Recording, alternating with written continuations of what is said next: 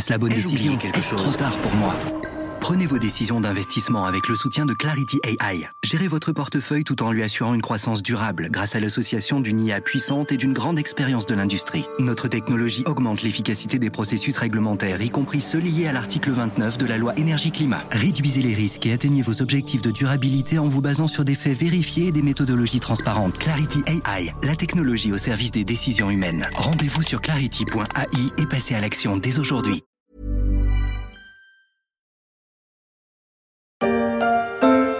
Plus on les critique et plus elles semblent grimper au firmament de la bourse surprenante GAFAM. Cet acronyme qui cache les stars de la technologie américaine en devient presque réducteur pour des entreprises qui ont su prospérer un peu plus durant la crise du Covid-19 au point de sembler indéboulonnables.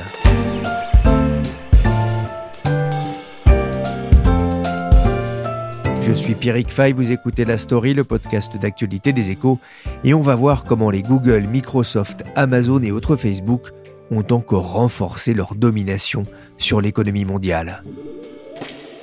L'occasion pour nous ce matin de revenir sur ces GAFA, des puissances économiques incontestées. Sont-ils trop puissants? Quels sont les risques qu'ils représentent? Et surtout les États doivent-ils agir? Les GAFAM sont-ils trop puissants? s'interroge cette présentatrice de France 24. Nous sommes en janvier 2020. Depuis plusieurs mois, les stars de la tech américaine inquiètent. Protection des données, protection de la vie privée, faible imposition, monnaie numérique, elles dérangent de plus en plus les États et les organismes de régulation. Mais ça, c'était avant le coronavirus. Emporté par le krach boursier de fin février, les actions de Google, Amazon, Apple, Microsoft et Facebook ont été les premières à repartir, effaçant ainsi toutes les pertes à l'exception de Google. Je ne vais pas vous abreuver de chiffres, mais alors qu'Apple et Microsoft se rapprochent chacun de la barre des 1500 milliards de dollars de valeur en bourse, ensemble les GAFAM pèse plus de 5500 milliards de dollars. C'est presque 5 fois plus que ce que vaut l'indice CAC 40 à Paris. Mais vous allez voir, la domination n'est pas que financière. Pourquoi les GAFAM ont-ils autant rebondi? Pourquoi sortent-ils renforcés de la crise? Sont-ils devenus incontrôlables? Dans un article des Échos Weekend, Isabelle Lesniak s'est penchée sur le phénomène des GAFAM pendant la crise du coronavirus. Elle m'a expliqué comment ils ont su se rendre indispensables. Pendant toute la durée de pandémie, quand on ne pouvait pas trop sortir euh, à l'extérieur, les GAFAM ont montré qu'ils avaient tous les services euh, qui nous permettaient de rester à la maison et d'éviter les risques sanitaires. Donc, euh, pour des consommateurs qui n'avaient pas envie ou qui ne pouvaient pas aller se ravitailler à l'extérieur, aller travailler, aller prendre des cours, se divertir, quand on prend les cinq GAFAM, ils ont dans leur palette de services tout ce qu'il faut pour faire tout ça à la maison.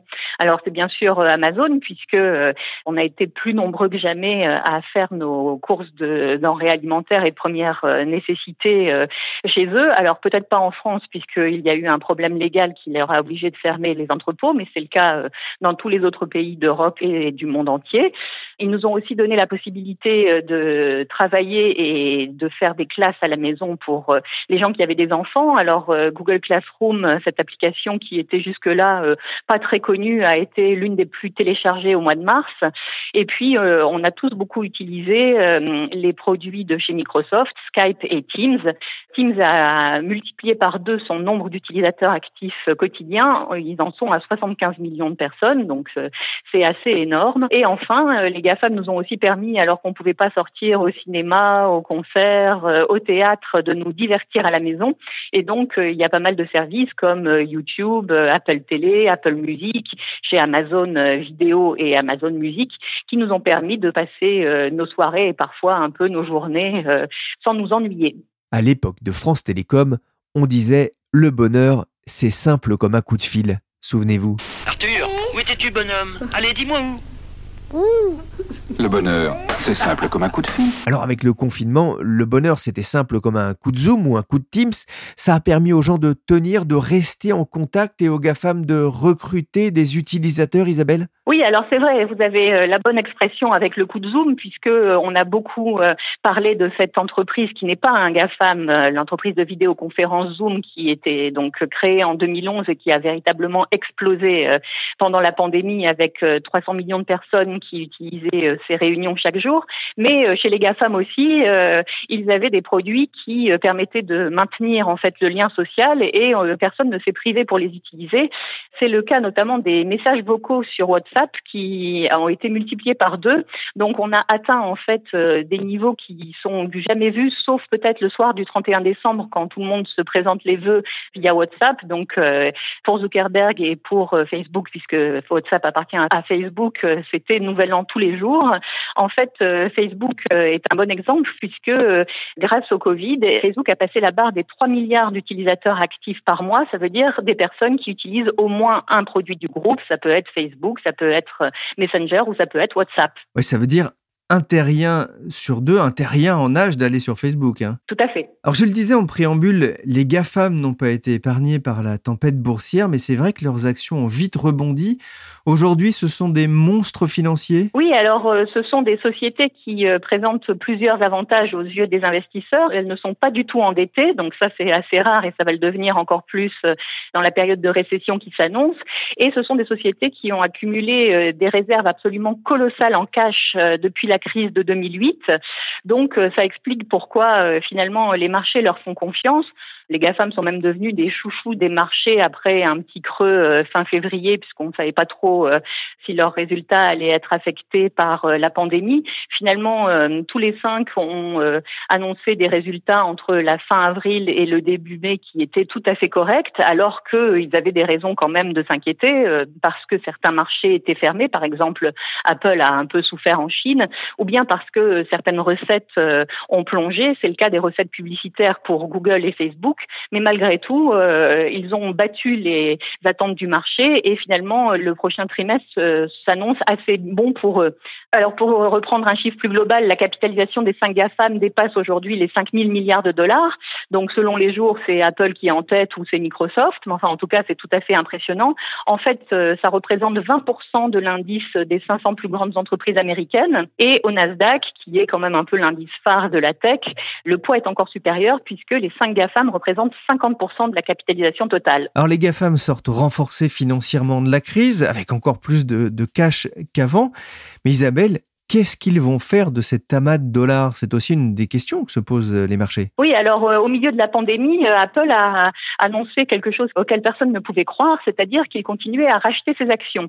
Ils ont donc autorisé un programme de rachat d'actions de 50 milliards de dollars, ce qui évidemment a fait très plaisir aux investisseurs et a redonné euh, confiance dans ce titre qui d'ailleurs était globalement assez serein. En fait, Apple peut se permettre de quasiment tout racheter. On a évalué euh, sa trésorerie à 207 milliards de dollars, dont 83 milliards de dollars de trésorerie nette, c'est-à-dire sans la dette. Donc, euh, ils peuvent se permettre à la fois de racheter leurs actions et aussi de faire de la croissance externe en rachetant des petites sociétés euh, tech qui leur permettent d'améliorer certains services. Alors ça, c'est pas tout à fait nouveau. Apple fait souvent ça avec des pépites de la tech, pas des très gros rachats à part les casques Beats, ce sont plutôt des petites sociétés. Mais là, le rythme a encore accéléré pendant la crise, ils ont racheté euh, quatre entreprises, notamment des entreprises d'intelligence artificielle, qui leur permettent euh, d'améliorer euh, Siri grâce à la reconnaissance vocale. Si on prend les cinq GAFAM et pas seulement Apple, on a calculé qu'il y avait une vingtaine de sociétés qui ont été rachetées par les GAFAM depuis le 1er janvier. C'est le rythme le plus soutenu depuis 2015. Et ça, c'est aussi tout à fait nouveau puisque en 2001, en 2008, lors des crises précédentes, la plongée des cours de bourse avait empêché ces rachats. Ici, c'est le contraire. On a l'impression que grâce à la pandémie, les GAFAM peuvent se renforcer sur les marchés où ils étaient un peu à la traîne. Donc ça, ça peut être le cas, par exemple, de Facebook en Inde. Et puis, ils peuvent même investir des secteurs qui n'étaient pas euh, finalement leur domaine de prédilection. Je pense à Amazon qui s'intéresse de près, euh, semble-t-il, à Zoox. C'est une start-up qui est spécialisée dans la voiture autonome. Alors, dans l'imaginaire collectif, c'était plutôt Google qui était sur ce secteur avec euh, les Google Cars, mais finalement, les frontières entre les cinq euh, protagonistes s'efface plus ou moins grâce à ces rachats.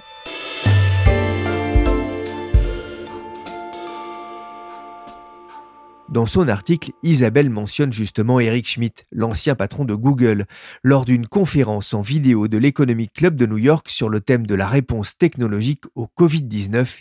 Il avait déclaré ceci. We benefit today from the internet and the internet Pensez à ce que serait en ce moment votre vie sans Amazon. Les sociétés de la tech que nous adorons dénigrer ont accumulé le capital, réalisé les investissements, construit les outils qui nous aident aujourd'hui.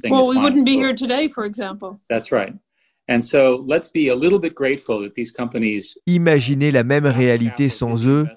J'espère que les gens sauront s'en souvenir lorsque cette crise sanitaire sera enfin terminée. Alors, est-ce que pour autant, la méfiance vis-à-vis de la puissance de ces entreprises a disparu, Isabelle? Pas tout à fait. Alors évidemment, dans un premier temps, euh, les citoyens des différents pays, les consommateurs étaient très contents euh, d'avoir leurs services et des services qui, euh, globalement, ils avaient l'impression que c'était des services gratuits. Donc évidemment, ça a incité pas mal de monde à aller tester, même s'ils n'étaient pas des habitués des services des GAFAM. Maintenant que la crise est passée, on, commence à, à se demander comment c'est possible et finalement il y a pas mal d'experts qui nous rappellent que euh, aucun service n'est gratuit et que euh, finalement, même si on ne paye pas pour un Gmail, pour le search de Google, l'entreprise se rémunère autrement, c'est-à-dire en vendant nos datas, notamment aux publicitaires, et que donc il faut faire très attention aux données qu'on leur transmet parce que ce sont des entreprises qui peuvent en faire commerce et que s'il y a des données très sensibles qui sont comme ça cédées, ça peut être un problème pour non seulement leur souveraineté, leur puissance, mais même dans nos vies quotidiennes. Le moins que l'on puisse dire, c'est que Stop Covid va devoir encore séduire les Français. Non, je vais pas la télécharger, non, pas du tout. J'ai pas envie de, que mes données personnelles euh, soient euh, enregistrées quelque part et qu'on puisse éventuellement s'en servir plus tard. Et c'est vrai qu'il y a qu'à voir la, la, difficulté à mettre en place l'application Covid-19 en France, par exemple, pour voir que la question euh, des données et de la propriété des données reste euh, très importante. Oui, alors euh, il y a eu beaucoup de facteurs techniques qui ont été avancés pour expliquer que la France finalement euh, ne choisisse pas la solution euh, qui était proposée par Apple Google. Donc c'est vrai qu'il y a eu euh, des débats sur la centralisation des données, sur l'accès au Bluetooth qui restait ouvert ou pas en arrière-plan, mais sur le fond, il y avait un, vraiment un, un, débat assez philosophique sur est-ce que c'est à des sociétés privées, des sociétés privées américaines et aussi puissantes que les GAFAM ou est-ce que c'est aux États de remplir euh, des fonctions fondamentales pour euh, la vie des citoyens Alors finalement, euh, ça a pas mal divisé le monde. L'appli de contact tracing d'Apple et Google aurait suscité, selon les datas officielles, l'intérêt de 22 pays dans cinq continents. En Europe, la France a fait plutôt cavalier seul. Enfin, en tout cas, elle a pris une décision différente de l'Allemagne, de la Suisse, de l'Italie ou des Pays-Bas. C'est vrai que d'un côté, la solution proposée par Apple et Google était très intéressante puisque ça permettait de toucher finalement tous les smartphones en alliant iOS et Android. De l'autre côté, ça posait des questions évidemment euh, de confidentialité de données et euh, finalement, euh, on voit que en France, le gouvernement n'était pas prêt à faire confiance à des entreprises américaines sur ces sujets sensibles. J'ai la rate qui se dilate, j'ai le foie qui est pas droit, j'ai le ventre qui se rentre, j'ai le pylore qui se colore, j'ai le gosier anémié, l'estomac bien trop bas. L'un des gros enjeux à l'avenir, ce sera l'utilisation des données et notamment les données de santé? Oui, alors il y a eu un cas qui nous le rappelle euh, avec beaucoup d'acuité, euh, c'est le cas des Britanniques. On a appris fin 2019 qu'Amazon euh, avait eu accès aux données de santé de millions de Britanniques après avoir passé en fait un contrat de partenariat en 2018 avec le NHS, le ministère de la Santé anglais. Alors l'idée de départ était assez intéressante puisque il s'agissait d'utiliser Alexa, l'assistant vocal connecté d'Amazon, pour répondre aux questions de certains usagers qui euh, ne pouvaient pas lire les réponses. Euh, donc on parlait de, des aveugles, on parlait des personnes âgées. Donc euh, on posait des questions à Alexa par rapport à ces symptômes et Alexa répondait avec des données de base sur des pronostics de santé, des traitements. Donc ça c'était une idée potentiellement intéressante. Le problème c'est que Amazon en fait a eu accès à toutes les données du site du NHS, notamment sur les symptômes des utilisateurs. Et évidemment à un moment où Amazon essaye de développer ses propres offres de santé, ça lui donne un avantage concurrentiel sur les concurrents. C'est vrai qu'actuellement, euh, il y a un gros enjeu dans la santé, pas seulement pour Amazon, Microsoft et Google aussi euh, s'y mettent. et ils multiplient les partenariats avec les cliniques, notamment les cliniques privées aux États-Unis. Donc, ils leur fournissent des logiciels plus efficaces que la vieille administration, mais en même temps, ils récupèrent des données sur notre santé qui sont potentiellement très problématiques. Et on peut se poser effectivement beaucoup de questions quand on sait que ces géants de la tech américaine s'intéressent beaucoup aussi au métier de l'assurance et notamment de l'assurance santé aux États-Unis. Alors malgré tout, hein, les critiques n'ont pas disparu, notamment sur euh, l'aspect fiscal. Et avec la récession, est-ce qu'il va être tentant d'aller les taxer? Oui, alors d'un côté, euh, ce sont les rares entreprises qui peuvent euh, se permettre finalement d'embaucher, pour certaines, en tout cas de maintenir la croissance. Donc aux États-Unis, on voit que dans certains États, il y a quand même la tentation de ne pas les freiner et de ne pas se priver d'un levier de croissance. Mais d'un autre côté, évidemment, ils peuvent être taxés assez facilement. Et à un moment où, notamment en Europe, va commencer à chercher des ressources propres, euh, c'est évidemment très intéressant de relancer euh, les débats sur la taxe GAFA. Alors, euh, à l'OCDE, les débats semblent prendre du retard. on a eu beaucoup de mal à joindre, enfin, à mettre dans la même salle virtuelle les membres de l'OCDE pour avancer pendant la pandémie. Donc, on ne pense pas qu'un accord sera possible avant octobre. En revanche, à Bruxelles, à la Commission européenne, il semble que ce soit tout à fait prioritaire d'avoir ce débat qui soit relancé sur la taxe GAFA. L'idée, c'est évidemment d'avoir des ressources euh, propres nouvelles, alors que les budgets des États sont déjà épuisés par ailleurs, et donc on va essayer de taxer euh, tout ce qui peut l'être, euh, le transport aérien, une taxe sur les plastiques et évidemment la taxe sur le numérique. Ça pourrait être très intéressant, à condition que les États membres se mettent d'accord, et ça, c'est des sujets sur lesquels c'est toujours très difficile d'obtenir un accord. Alors j'espère que les gens sauront se souvenir de ce qu'ont fait les sociétés de la tech durant la crise du Covid-19 disait euh, Eric Schmidt. On voit cette tentation euh, aujourd'hui d'aller les, taxer. Est-ce que ça veut dire, Isabelle, que les politiques sont en retard sur les citoyens face aux GAFAM qui semblent devenus incontournables Oui, alors pendant la crise, euh, on a pu euh, avoir cette impression puisque euh, finalement les gens, vos voisins qui jusque-là étaient sans doute assez réticents à faire par exemple les courses sur Amazon, ont pu commencer à tester les services d'Amazon et à se dire que c'était pas si mal. Alors on a un peu oublié finalement les débats sur le fait qu'ils soient américains, le fait qu'ils payent pas tout à fait leurs impôts comme les autres, et donc on a pu euh, avoir l'impression que euh, un Bruno Le Maire qui euh, a pris parti contre Amazon dans les débats actuels et qui a pesé au moment des décisions de justice était en retard sur l'opinion. Il faut voir si, avec le retour à une vie normale, ces débats reviennent au devant de la scène et si finalement le vieil anti-américanisme en France, en tout cas, ne revient pas aussi vite maintenant que la pandémie est passée. Les GAFAM sont donc les grands gagnants de la crise. C'est aussi le constat dressé par Laurent Babikian. Il est directeur Capital Market de CDP Europe, une organisation à but non lucratif qui s'intéresse à la performance environnementale des villes et des entreprises. Il a publié sur le site L'entreprise contributive une analyse sur les événements de 2020. Je l'ai appelé au téléphone pour lui demander s'il était surpris par la place prise par les GAFAM lors du confinement. Non, si on analyse le business model de ces gens-là, c'est que ils ont intérêt à ce qu'il y ait des Covid chaque année. Parce que le, business model de ces gens-là, ce sont des plateformes pour rester à la maison sur l'ordinateur. Donc, plus on utilise l'ordinateur, mieux c'est pour elles. Donc, elles ont intérêt à ce qu'on fasse l'école à la maison, l'université à la maison, la santé à la maison et tout à la maison. Et ça ne sera que du bénéfice pour elles. Et euh, ce que ça veut dire, il y a un chiffre qui est euh, saisissant. Le 11 mai, la valorisation de Microsoft elle seule, hein, pas les cinq GAFAM, seulement Microsoft, valait 95% du total de la valorisation des 40 plus grandes entreprises françaises, qu'on appelle le CAC 40. Donc c'est hallucinant. Et ça veut dire une chose sur un marché, ça veut dire que les investisseurs anticipent que les bénéfices futurs de Microsoft équivaudront à 95% des bénéfices futurs des 40 plus grandes entreprises françaises, ce qui est totalement hallucinant il y a un décrochage monumental avec la réalité euh, quand on dit ce, genre de choses.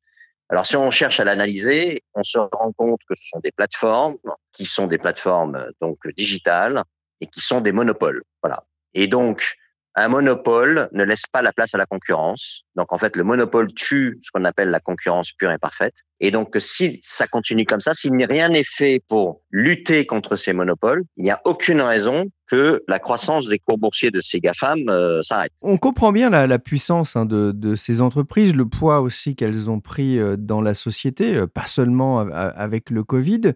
Vous, vous prenez dans cet article la nécessité de recouvrer la, souveraineté européenne, notamment face aux, GAFAM. Mais alors, comment faire? Déjà, il faut que ce soit une volonté politique. Je sais que la Commission européenne travaille dans le Green Deal, donc le Green Recovery. Un des piliers, c'est la digitalisation de l'économie. Et il y a une directive, alors je sais pas si elle a été votée ou si elle est en train, euh, si les gens sont en train de travailler dessus, sur la data, pour être indépendant et souverain sur la data. Il ne vous a pas échappé que la donnée personnelle, donc si on considère la donnée financière, bon, elle a totalement échappé à l'Europe puisqu'elle est traitée aux États-Unis par les agences de rating et toutes les boîtes financières. Euh, donc ça, c'était fait il y a des dizaines d'années, après la, la, crise de 29 et la surpuissance de Wall Street. La donnée personnelle, donc, a totalement échappé à l'Europe puisque tous les adresses email, tout ce que vous faites sur Facebook, LinkedIn, tout ça, c'est sur des data centers aux États-Unis. Donc, les Américains sont maîtres de la donnée personnelle. Et là, je fais une petite parenthèse. Il y a un nouveau type de données qui est en train d'émerger sur le marché, mais qui s'accélère très vite. C'est ce qu'on appelle la donnée euh, extra-financière, où là, l'Europe a pris le leadership puisqu'elle a mis en place des lois et des cadres réglementaires pour obliger les entreprises à rapporter ces informations et pour obliger les investisseurs à rapporter aussi ces informations. Mais ce sont les sociétés financières américaines qui rachètent les sociétés non financières européennes en ce moment. Parce que les Américains ont, raté ce marché et donc ils achètent les acteurs européens. Un exemple français, c'est que Vigeo Eris a été vendu à Moody's. Donc l'Europe est consciente de ça maintenant. Il est question de travailler sur un standard de reporting extra-financier. Et voilà, donc il y a une vraie prise de conscience européenne sur le fait de devoir être souverain sur sa data, sur la donnée qui émane des personnes en Europe ou des entreprises ou des institutions européennes. Et euh, c'est plutôt bon signe parce que on sait que le business de la data va exploser. Quoi, c'est du business. Hein. Euh, quand vous voyez les cours boursiers des GAFAM, ça, n'est que de la data, hein, les GAFAM derrière. C'est de la valorisation de data. Donc vous vous hallucinez. Et il faut une volonté politique à un moment donné. Et puis je pense qu'il va falloir revenir. Vous savez, les Américains ne se privent pas de dire euh, America's first pour les entreprises aussi, même à, faire fonctionner des lois, ce qu'on appelle des lois extraterritoriales, pour gagner du business. Bon, il n'y a pas de raison que en Europe on ne sache pas faire ça. Et euh, en plus, on va traverser des zones de chômage euh, absolument hallucinantes. Donc, il faut maintenant penser européen d'abord avant de penser aux autres. Je pense. donc, c'est tout à fait euh, légitime.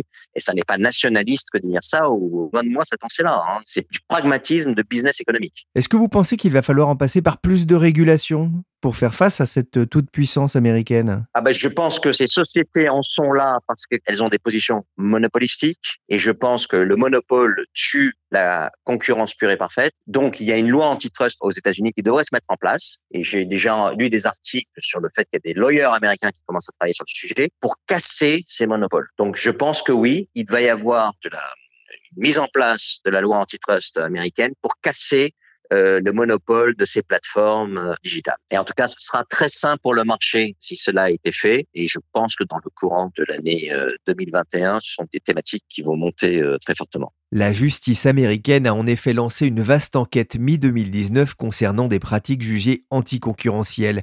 Mais la pandémie de coronavirus pourrait avoir retardé l'avancée de celle-ci. Et face à la concurrence de plus en plus forte des géants chinois de la tech, rien ne permet d'affirmer que le gouvernement américain ira au bout d'un processus de démantèlement des GAFAM. Merci Laurent Babiquian de CDP Europe et merci Isabelle Lesniak, journaliste aux Éco Weekend, pour ce décryptage de la puissance des GAFAM. Pour être complet sur ce sujet, je vous donne rendez-vous dans quelques jours dans la story pour parler plus spécifiquement du cas Amazon qui, malgré quelques soucis en France, a profité du coronavirus pour accroître fortement sa valeur boursière et son chiffre d'affaires. La story s'est terminée pour aujourd'hui. L'émission a été réalisée par Willy Gann, chargé de production et d'édition Michel Varnet. Vous pouvez nous suivre sur toutes les plateformes de téléchargement et de streaming de podcasts. N'hésitez pas à vous abonner. Pour l'information en temps réel, c'est sur leséchos.fr.